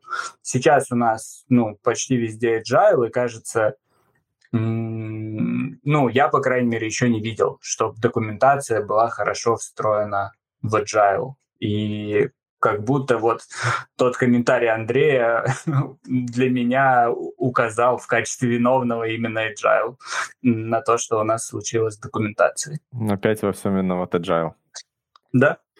А, ну, мы же понимаем, что далеко не всегда в реальном мире работает waterfall, э, waterfall, да, и вообще, в принципе, вот такие подходы, что мы давайте возьмем сейчас а, полгода, поработаем, напишем документацию, а потом еще э, там полгода будем что-то делать. А, потому что мир переменчив, и откуда вообще возник agile, да, нужно быстро реагировать, нужно быстро mm-hmm. подстраиваться, нужно что-то пробовать, э, не получилось откатывать, условно, вот, вот эта картинка, да, там мы с кем-то обсуждали из гостей, мне она понравилась, это то, что мы строим сложные вещи типа самолетов и прямо на лету их пытаемся переписывать так, чтобы они еще не упали. Вот. И это правда. Ну, то есть и мир такой. Мы не можем сказать, э, типа, воу-воу-воу, ребята, давайте мы откажемся от этой практики, потому что, ну, мне кажется, если кто-то пробовал вот в такой модели работать, типа, что вот есть ТЗ, мы четко работаем по ТЗ, если нужны какие-то правки, то на правки тоже пишется прям очень подробное техническое задание, и только после того, как мы полностью версию выпустили, все в порядке, убедились, мы приступаем к новому техническому заданию. То есть эта модель, может быть, где-то работает, возможно, на каком-нибудь там не знаю, производстве микроконтроллеров, или вот когда у тебя все статично, да, наоборот, выпустил кто-то микроконтроллер, а, ты знаешь, как с ним работать, у тебя есть а, описанный API взаимодействия с этой железкой, и ты пишешь а, непосредственно firmware, да, то есть прошивку, то есть пишешь какой-то софт на базе какой-то уже готовой железки. И она точно меняться не будет вообще никогда. То есть все, она уже такая, какая есть. Ну, даже если ну, будут изменения. А сейчас уже BIOS может обновиться, и это тоже может привнести изменений, в том числе и в API. Не, я... То есть у, у нас даже железо стали такое, э, А, прям... Да, это прям железка, да, то есть input-output непосредственно, когда ты взаимодействуешь э, с железом. То есть у тебя... Все, понял. Да, то есть у тебя все статично, у тебя само устройство поменяться не может, и ты пишешь. Там, наверное, это может работать, а, но мы не это, не такие, э, не такой софт пишем, и, наверное, большинство наших слушателей тоже не такой софт пишет. И вот в мире прикладного софта действительно есть вот эта проблема, что если даже пытаться писать документацию, а, ну, сейчас мы немножко такую ремарку сделаю, что сейчас мы, наверное, говорим в, больше, в большей степени про продуктовую документацию, проектную документацию, не про документацию на API потому что там сейчас все хорошо, дока может генериться из типов, короче, много чего сделано в этом плане, а, и в целом на, насчет этого париться сильно не приходится. А всякая проектная документация, продуктовая документация, вот с ней беда, потому что у нас и проект может меняться в плане там инфраструктуры его, и продукт может меняться в плане его бизнес-логики а документация, которая пишется в условном конфлюенсе, устаревает, ну, там, не знаю, ты сегодня написал эту доку, а завтра она устарела. И у меня как-то возник вопрос, типа, а что делать? Ну, неужели вот так жить? А, и неужели люди никогда не сталкивались с этой проблемой? На самом деле, сталкивались. И я вот ресерчил эту тему, и ну, первое, что приходит в голову, наверное, это самый известный подход, да, вот такой, когда пытаются срастить документацию и код, это литературное программирование. Я сейчас скину статейку просто на Википедию. Я думаю, что все про, про этот подход слышали. А, придумал такой подход а, небезызвестный дядечка Дональд Кнут. А, я думаю, про него вообще все слышали. Там, как минимум, про его а, Э, книгу. Да, я... книгу даже, не книгу, а, я не знаю, четырехтомник. Простите, я не слышал. и не про то, и не про другое. Ой, Можно чуть-чуть просто вкратце, что, что такое ну, литературное это... программирование, кто такой Дональд Кнут? Ну, Кнут — это один из таких пионеров, э, так сказать, компьютер-сайенс, как науки, да, то есть есть вот эта известная его книга нет, набор книг, там, не помню, сколько томов. Да, да. А, а у него, по-моему, даже недавно, что ли, там, я не знаю, под недавно. Короче, вот. ладно, То есть, чтобы, брать, по-моему... степень, чтобы степень как бы крутости этой книги понять, нужно просто понять, что вот, знаешь, обычно, когда пишут там книжки по алгоритмам, ну, нужно же на каком-то языке там писать, как вот ты алгоритм реализуешь, да, то есть нужно выбрать какой-то язык. И разные бывают разные языки, там кто-то, не знаю, какой-нибудь C, кто-то там еще что-то. А вот Дональд Кнут сказал, что не нужно выбирать какой-то язык, нужно придумать самому э, воображаемую машину, придумать для нее ассемблер и писать, собственно, все листинги только на этом придуманном. Но там же он да, задачу да. конкретно конкретно решал, потому что ну, тогда ну, понятно. это же была заря, да, вот компьютер. И все, да, везде были разные процессоры, везде были разные да, ассемблеры. Он, ну, типа, я не буду писать под конкретный, вот я как бы абстрактный, а, абстрактный процессор, абстрактный ассемблер, э, и так все будет понятно. Типа, вот, читайте да. вот на моем, вот. будет все хорошо. Вот. Ну, то есть уровень примерно понятен, вот, и, собственно, он, да, придумал такую штуку, ну, как, наверное, популяризовал скорее, как литературное программирование, это когда у тебя э, не документация пишется в коммент, комментах, а, э, по сути дела, код пишется в комментах. То есть у тебя основной э, получается, вот основное содержимое любого файла с твоим кодом — это текст, просто документация, которая рассказывает, ну, какой-то рассказ, по сути дела, да, о том, что происходит. А, по сути, код — это просто иллюстрация к твоему рассказу, не более того. То есть содержание там кода должно быть меньше, ну, скорее всего, чем текста. Вот. Mm-hmm. А, и получается, что ты, ну, такой сторителлингом занимаешься в некотором смысле, скраплениями ну, небольшими именно кода, э, который там что-то реализует из того, что mm-hmm. ты написал сначала текстом. То есть такая documentation first, во-первых, то есть штука получается. То есть сначала пишется, естественно, дока, только потом ты реализуешь. Вот, как-то так. Угу. Да, и, а ну, это, можно... ну, на любом языке можно реализовывать? Нет, вот с этим... С этим как раз и проблема с литературным программированием, что получается, что у тебя сам и должен быть компилятор вот этих файлов, да, э, литературного mm-hmm. программирования. Либо у тебя язык, э, компилятор этого языка должен такую штуку поддерживать, а он, ну, далеко не везде такое поддерживается, хоть и поддерживается. То есть, например, есть э, в разных языках типа для компьютер сайенс, а, ну, там, Julia, да, вот из того, что я помню. А, и что самое интересное, в кофе, я вот как-то смотрел, оказалось, что в кофе скрипте вроде как такая поддержка была, но вот я такого не помню. Ну, да, есть еще, конечно, в мире лиспов, да, такое тоже есть. Э, ну, там, условно, есть универс... более-менее универсальное решение для имаксеров. Э, вот э, это всемогущий всеобъемлющий, решающий любую задачу оргмод. Вот с оргмодом можно такое сделать.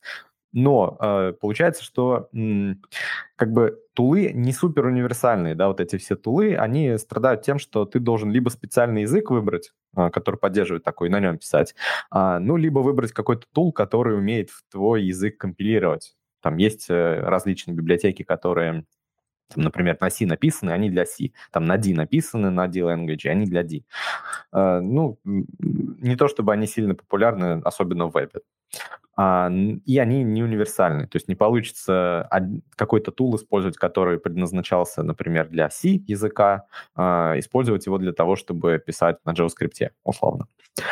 А, хотя идея сама интересная, но она не прижилась. То есть потому что слишком много «но», да, то есть слишком много нужно э, позаботиться о чем, чтобы такой, такой подход использовать.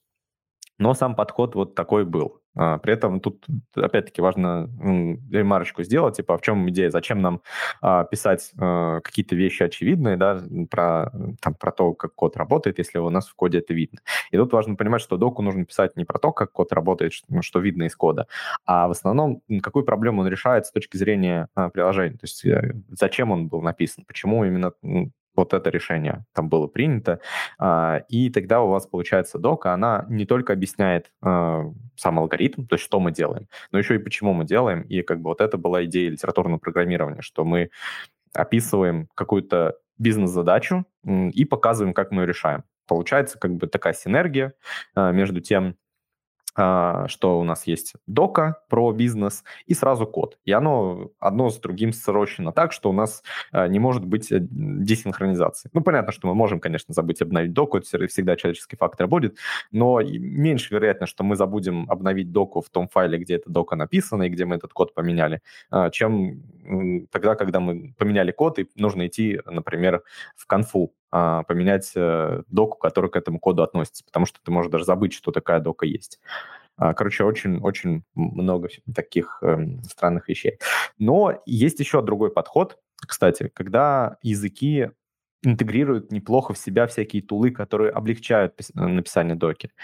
А, ну, вот из того, что я а, не, недавно ну вот наткнулся и сейчас активно смотрю в эту сторону.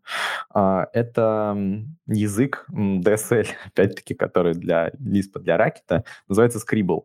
И там идея в том, что ты, у тебя есть такой типа DSL, который позволяет тебе писать доку очень похоже на Markdown, может быть, даже не на Markdown похоже, а на такой облегченный латех, а, но при этом ты можешь прямо свой код вызывать в этой доке. То есть ты можешь прямо исполнять свой код в этой доке, и, например, ты хочешь э, какой-то показать пример кода, ты э, делаешь импорт из своей библиотеки, э, вставляешь вызов этого кода и можешь и вызов показать, вот как он делается, еще и результат выполнения этого кода. И, соответственно, если у тебя алгоритм поменяется внутри этой функции, то у тебя и результат поменяется, ну и там, если у тебя а, поменяется API, а, то у тебя дока не скомпилируется. То есть тебе нужно будет тоже поменять доку.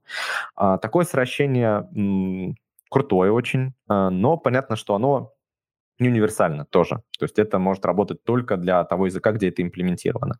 А, ну, Знаешь, и... что напомнилось, Сереж? Вот эта схема MDX. А, да, это вещь, похоже, когда да. мы в Markdown файлы можем импортировать React компоненты наши реальные и какими-то проксами им разные состояния указывают. Да, по сути, это действительно очень похоже на MDX, при этом их сближает еще то, что MDX это тоже, по сути, DSL, uh-huh. и, правда, это очень-очень близкие по духу вещи. А, но все равно там получается, что в MDX, MDX это больше даже не для языка, получается, да, а для React как такового, да, то есть мы uh-huh. Там, если используем какой-то совсем другой фреймворк или вообще не пишем, например, веб, то, получается, MDX нам не очень подходит. Вот. Ну, не только React, но в целом, да, типа JSX mm-hmm. э, фреймворки фронтовые, да. Mm-hmm. Да, вот еще, кстати, в, тут э, в чатике нам пишут, что есть еще Gherkin language, да, то есть и да, действительно, тоже эта штука, ну, концепция похожа, концепция очень близка, а, но это, по сути, тоже такой типа DSL, а, который э, является над компилируемым, компилируемым нечтом, которое позволяет тоже писать доку.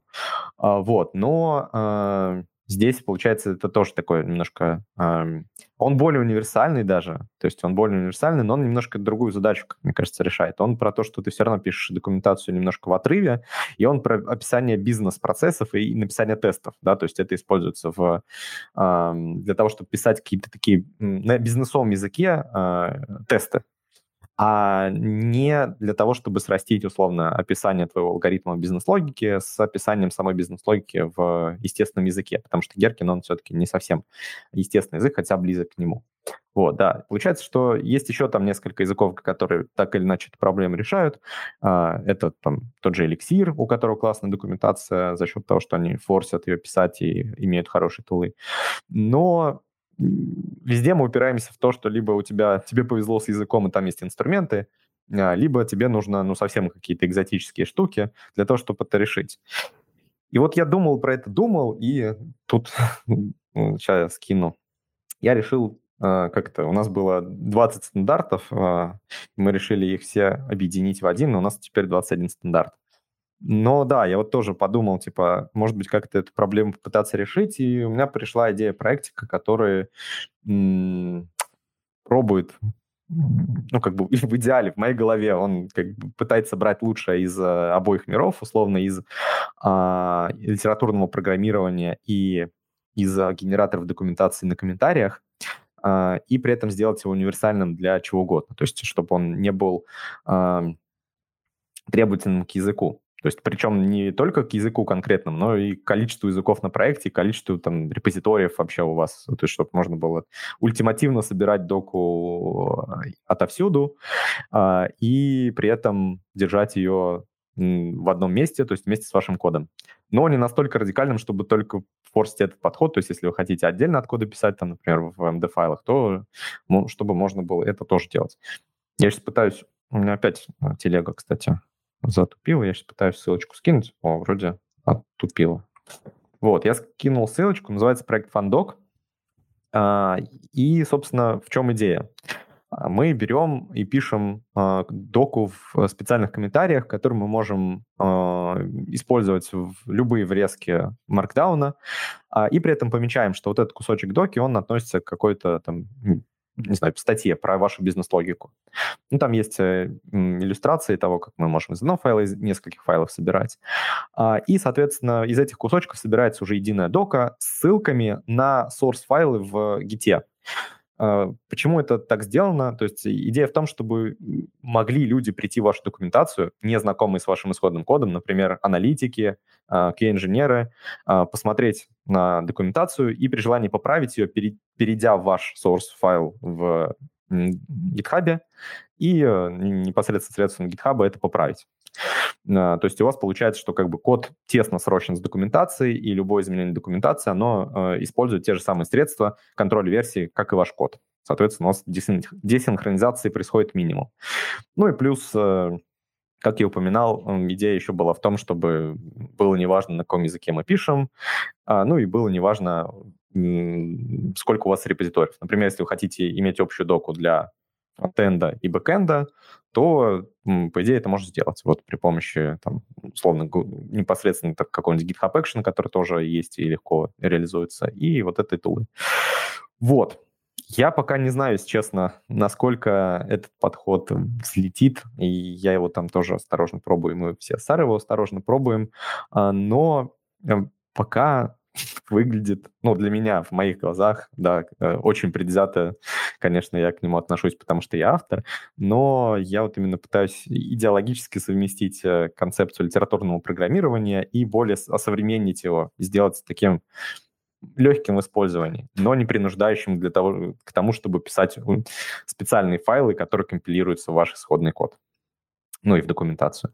Вот, как-то так. А, не знаю, будет ли это решением проблем с документацией.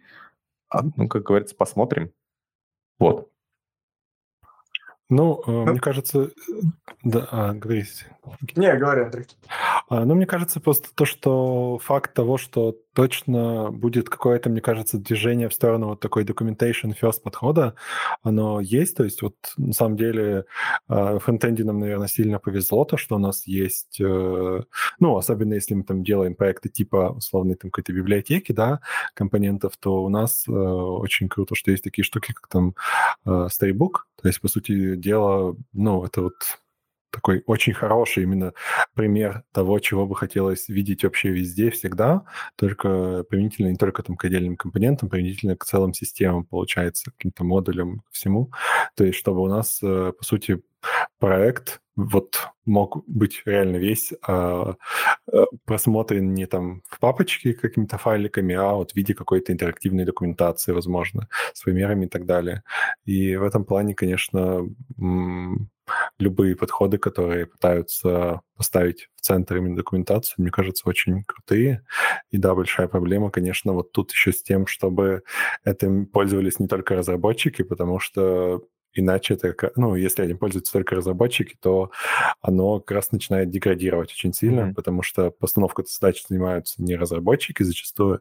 И если у нас дока отдельно, а постановка задач там отдельно, ну, как у нас сейчас, да, то есть у нас там документация наверсионируется, все такое, а задача — это, по сути, набор таких патчей, да, то есть чтобы собрать актуальное состояние системы, тебе надо, по идее, э, взять все задачи, восстановить их там последовательность, наложить одно на другое и вот тогда ты сможешь понять, какой должна быть система в данный момент времени. А если вот эта грань между документацией и задачами будет стираться постепенно, и мы будем э, приходить к какой-то штуке, которая будет удобна и для менеджеров, там, и для аналитиков, и для программистов, то это, конечно, было бы круто. Но пока действительно все в инструменты упирается и, наверное, в культуру, потому что там не везде даже тот же Markdown могут, допустим, править менеджеры и аналитики. Но это плохо, я считаю, мне кажется, такого быть не должно, но я думаю, ну, во многих... Markdown, да, Markdown, мне кажется, сейчас типа тоже такой довольно универсальный формат, и он достаточно простой. Есть, ну да, но по-разному. То есть надо понимать, что все-таки ну, везде разная культура. Но да, я согласен, что такого, мне кажется, быть не должно. И э, это плохо, если где-то такое есть. Вот. Э, но думаю, что это тоже большая проблема именно для того, чтобы это вводилось ну, максимально широко, а не только в каких-то отдельных компаниях. Угу. Ну, кстати, насчет... Ой, ой. Да-да, говори, Никит, я потом добавлю. Да, у меня камень есть в, в огород Markdown, то, что с таблицами там просто отвратительно работать. Э, приходится либо в какой-нибудь отдельный редактор идти, который умеет нормально таблицы там делать, либо еще какие-то плагины. Ну, то есть руками. Ну, то есть вся идея Markdown, то, что мы пишем руками, потом а, это все выглядит красиво, разбивается об таблицы. Ну, это еще... Мне кажется... Правда. Ну, это зависит, кстати, от редактора, да, потому что вот если редактор умеет форматировать таблицы а, на лету, а некоторые умеют, не, не все, конечно, и далеко не все. Там, типа, когда ты пишешь вот просто вот, э, типа, вот это пайплайн, потом что-то пишешь, потом пайплайн, и вот э, у тебя выстраиваются столбики, а, и есть редакторы, которые умеют ширину столбиков в зависимости от контента выравнивать. А, там, uh-huh. типа, тот же work mode умеет, но это не Markdown. Но есть э, те, которые с Markdown работают и тоже умеют. А, поэтому здесь, э, конечно, это боль, но это боль тогда, когда ваш редактор такого не умеет. Вот, поэтому... Ну, вот как раз у аналитиков, у менеджеров, у них, если редактор, это просто интерфейс GitHub. Ну, да, интерфейс GitHub, это правда. То там, к сожалению, с этим большая проблема. Да, вот Максим, кстати, пишет, что Притер умеет выравнивать таблицы. А, ну, да. Но там дело не в неравнивании, а просто в, в неудобстве работы с ними. Там, если у тебя многострочные какие-то ячейки, это все начинает выглядеть, э, ну, у меня в этом, в Obsidian с этим проблема. Я там уже поставил какой-то специальный плагин для этого, но он все равно об некоторые таблицы разбивается и перестает работать как надо. Ну, да, ну, кажется, ну, это, не, это понятно, проблема такая есть. есть Я еще боль. хотел добавить, mm-hmm. что вообще у меня, кстати, с Фандоком тоже была идея э, добавить поддержку Language Server протокола, да, то есть именно запускать его, позволить запускать его в режиме Language Server для того, чтобы можно было экстеншн к тому же VS коду написать, и типа ты, допустим, открываешь какой-то э, файл с кодом, у тебя там есть комментарий, но ты можешь сразу по этому комментарию превью всей статьи по всему проекту посмотреть. Вот как- как-то так. Но это такая, типа, идея на будущее, пока там есть другие более приземленные вещи, которые можно реализовать. Но вот после этого, возможно, такое, типа, использование более широкое может быть, да, там уже для этого проекта.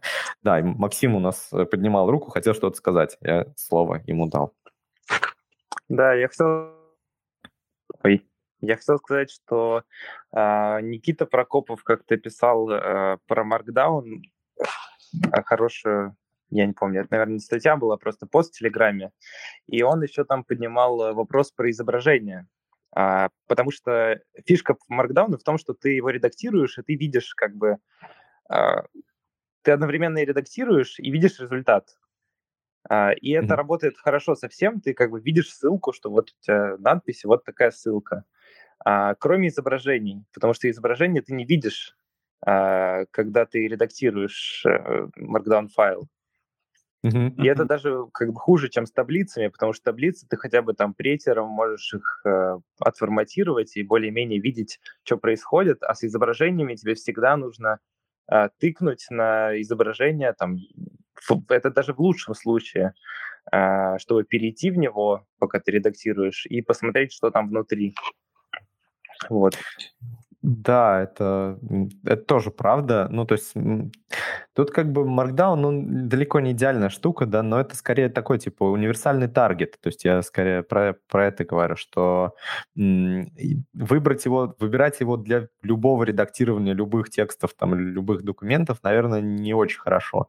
Но если мы говорим о каких-то документах, которые должны быть э, э, общими для, там, условно, разработчиков, э, для каких-то компиляторов эти документы и для людей, которые вообще не подготовлены к написанию технических э, штук, э, наверное, это неплохой формат. Я, по крайней мере, какого-то более универсального таргета особо даже не знаю. Ну, типа, можно какой-нибудь аскидок представить, но это еще более сложная штука. А, с этим согласен, да. По-моему, в, в самом посте в телеге было как раз вывод э, в духе «А что делать?» А непонятно, что делать. Пока ну, что вот... живем с тем, что у нас есть, и лучше непонятно, как сделать реально.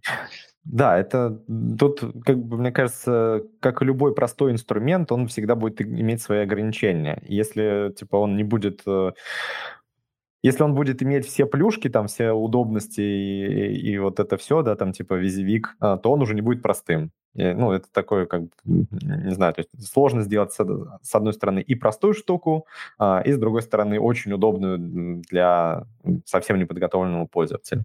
А, Markdown, мне кажется, он довольно неплохо сочетает и простоту, и удобство, но имеет, да, определенные минусы, это правда. Слушай, Сереж, хочу пропустить один свой ищу, который я заводил к фандоку. Это возможность э, генерировать из него readme файл, а, Потому что я очень много видел проблем с документацией. Ну, не то, что проблем, а неудобств с документацией в open source проектах, где нужно сделать фичу и не забыть добавить для нее документацию. Особенно если это э, твой pull request ну, в репозитории еще не очень знакомый. А, иногда там постфактум перед выпуском а, новой версии еще делают э, проход по документации, чтобы ее обновить. Иногда приходится лезть как раз в код, чтобы понять, что ну, какой-то параметр просто не задокументирован. И мне кажется, для вот таких небольших проектов э, фандок может быть удобным способом э, генерировать такую обзорную документацию, mm-hmm.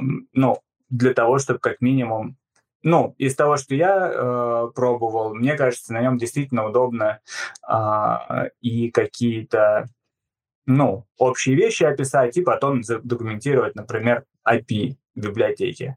В принципе, mm-hmm. есть... Э, я вот не знаю, кто-то пользуется или нет. Э, можно же, по идее, взять JSDoc, комментарии и их отформатировать в Markdown, но это будет больше похоже на Swagger, наверное, да, то есть у нас будет просто список методов и список их параметров, но это не совсем то, что мы хотим видеть э, в документации. А ну да, скорее... это немножко другая задача, да. Ну вот да, а вот какую-то смесь из этого, кажется, было бы удобно ну да, Нет, получить я... просто в виде ну, того проекта, где документация ограничивается, по сути, несколькими MD-файлами, а не отдельным MD-буком. Окей, все, постараюсь еще и пропушить. Раз уж ты в подкасте упомянул, то теперь все, я уже не отверчусь.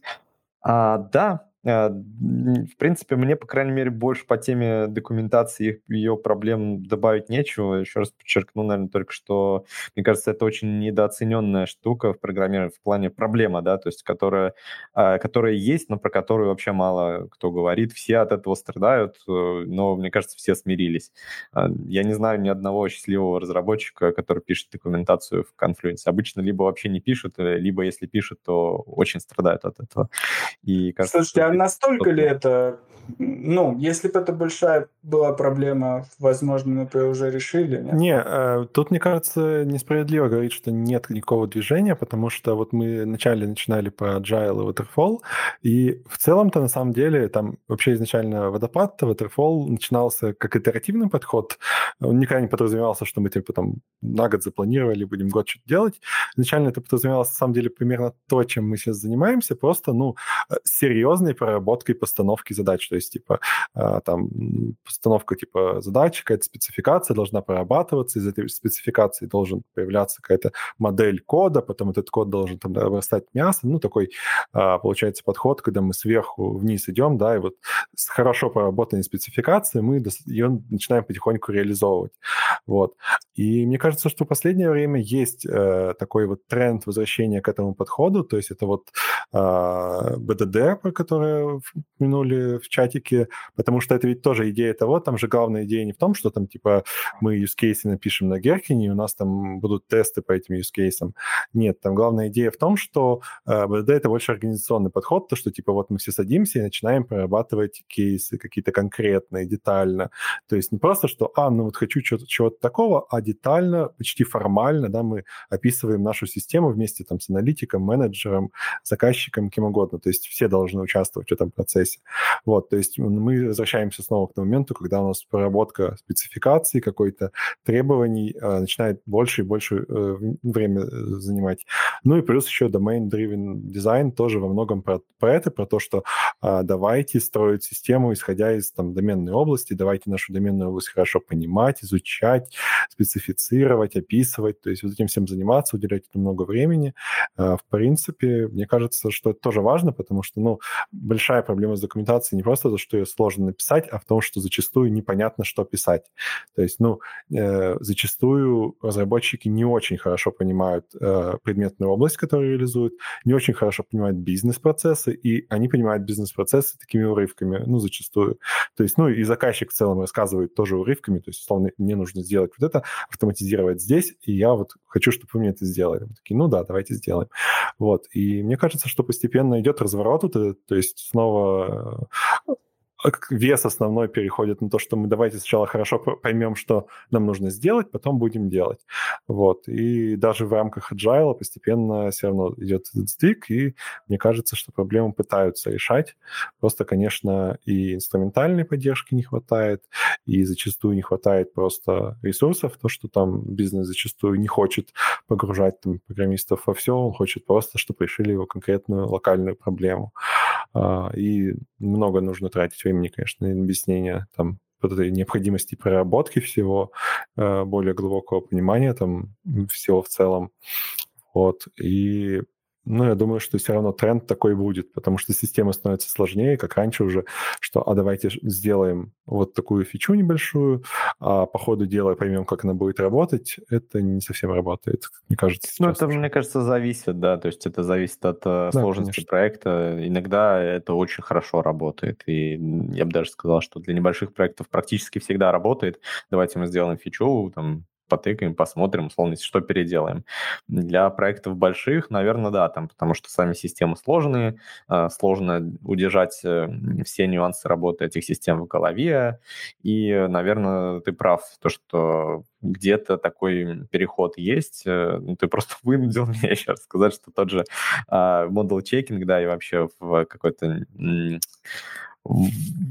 появление в медиапространстве упоминаний про формальные методы, то там, то там, то там на Хабре, там разработчик из Яндекса про это писал, то вот в подкасте DevZen это упоминали.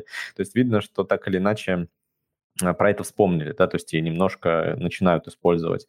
Пока что действительно инструменты сильно страдают, но посмотрим. Мне кажется, я очень хочу увидеть то светлое будущее, когда а, там и документацию будет писать легко и просто, и там, если ты захочешь как-то формально модель свою описать и прочекать, и при этом, чтобы не сильно страдать от неудобства интеграции своего языка программирования с э, языком описания этих моделей, а, и чтобы это все еще с документацией все было вместе, было вообще, вообще круто. И чтобы это могли еще делать э, и менеджеры, и аналитики, и разработчики, и все работали в одном месте, да, там, условно, на гитхабе. Прям звучит, не знаю, для меня, по крайней мере, звучит как такая утопия, но, не знаю, как, как всегда, что-нибудь э, об какой-нибудь э, камень разобьется, да, там, об... Обыт. Обыт, да. Вот, как-то так. Ну, будет думаю, интересно, что... да, посмотреть, когда уже более реальные случаи э, будут использовать фандока, пока он в паре, да, проектов используется. Да, там еще... Более-менее локально. Да, там еще один товарищ из Германии его использует. Я даже ему написал на почту, мне интересно, где конкретно он использует, и даже поспрашивал, как, как он это использует, потому что мне интересно, использует ли его именно с точки зрения такого более alternate программинга, да, чем просто условного генератора документации по api -шке. То есть вот, mm-hmm. потому что эта идея именно не, не в этом была. Окей, окей, давайте а, потихоньку сворачиваться, если... Можно я еще немножко да. поагитирую за фандок? А, Ух ты, ну, конечно. Просто пока, когда Сергей рассказывал а, про фандок, а, мне, ну, принципе, нам DevOps он вроде как одновременно рассказывал э, команде. Э, в общем, э, в это время было такое ощущение, что мы что-то сделали такое на минималках. И, э, в общем, у нас это хорошо работает. Э, что мы сделали? Мы просто пихаем везде readme файлы. То есть это не прям в коде документация, а где-то очень близко к коду, то есть э, это имеется в виду не один readme файл на репетиторий, а вот прям везде. У тебя есть какой-то маленький кусочек, который э, вдруг ты понял, что хорошо бы описать. И ты его описываешь вот прямо рядом с файлом, в котором ты написал э, фичу. У тебя есть там какая-то фича, папку, папка под фичу, ты прям пишешь readme файл, и это очень хорошо работает, потому что ты когда э, вдруг зайдешь в код в это место, ты узнаешь, что здесь есть документация. Mm-hmm. А с фандоком, наверное, еще лучше это работает, потому что ты как бы в, прямо в коде это увидишь. А ты можешь, И... кстати, ты там есть возможности из э, тоже MD файлов, то есть вы можете, например, да, да. переименовать свои MD файлы в .fdoc MD и у вас еще есть, можно собрать MD-book будет с э, full text search и с оглавлением и все дела. То есть прям вообще так... Да, в общем, мы думали об этом, но э, ну, на самом деле, э, скорее всего, ценность документации больше в том, чтобы она была а, там, когда... Чтобы она попалась на глаза, когда она тебе нужна. Mm-hmm. И это mm-hmm. как бы хорошо будет работать с фандоком, а, потому что она действительно будет прямо в коде там. А, а когда она где-то находится, непонятно где, то э, и ты можешь забыть про нее, и э, там новый человек в твоей команде тоже, он как бы вообще не знает, что она была написана. Все равно э, документации для всего нет, поэтому у людей обычно нет привычки искать сначала что-то в документации, а, поэтому все сразу в там ищут или спрашивают у людей. Так что вот фандок это ну, как хорошая штука, скорее всего. Ей. Папа проагитировал. Да, спасибо, спасибо. Ну все, я надеюсь, Максим всех наших слушателей тоже убедил. Приходите, там, пробуйте, оставляйте ищусы. В общем, буду всем рад. А, так, ну вроде бы теперь уже совсем все. Ну на такой ноте. Самое на такой, да, на такой классной ноте прям, прям аж бальзам на душу. Окей. Вроде как все обсудили. Давайте тогда со всеми прощаться. Вы слушали Callback Hell. Услышимся, я думаю, на следующей неделе. Всем пока. Пока.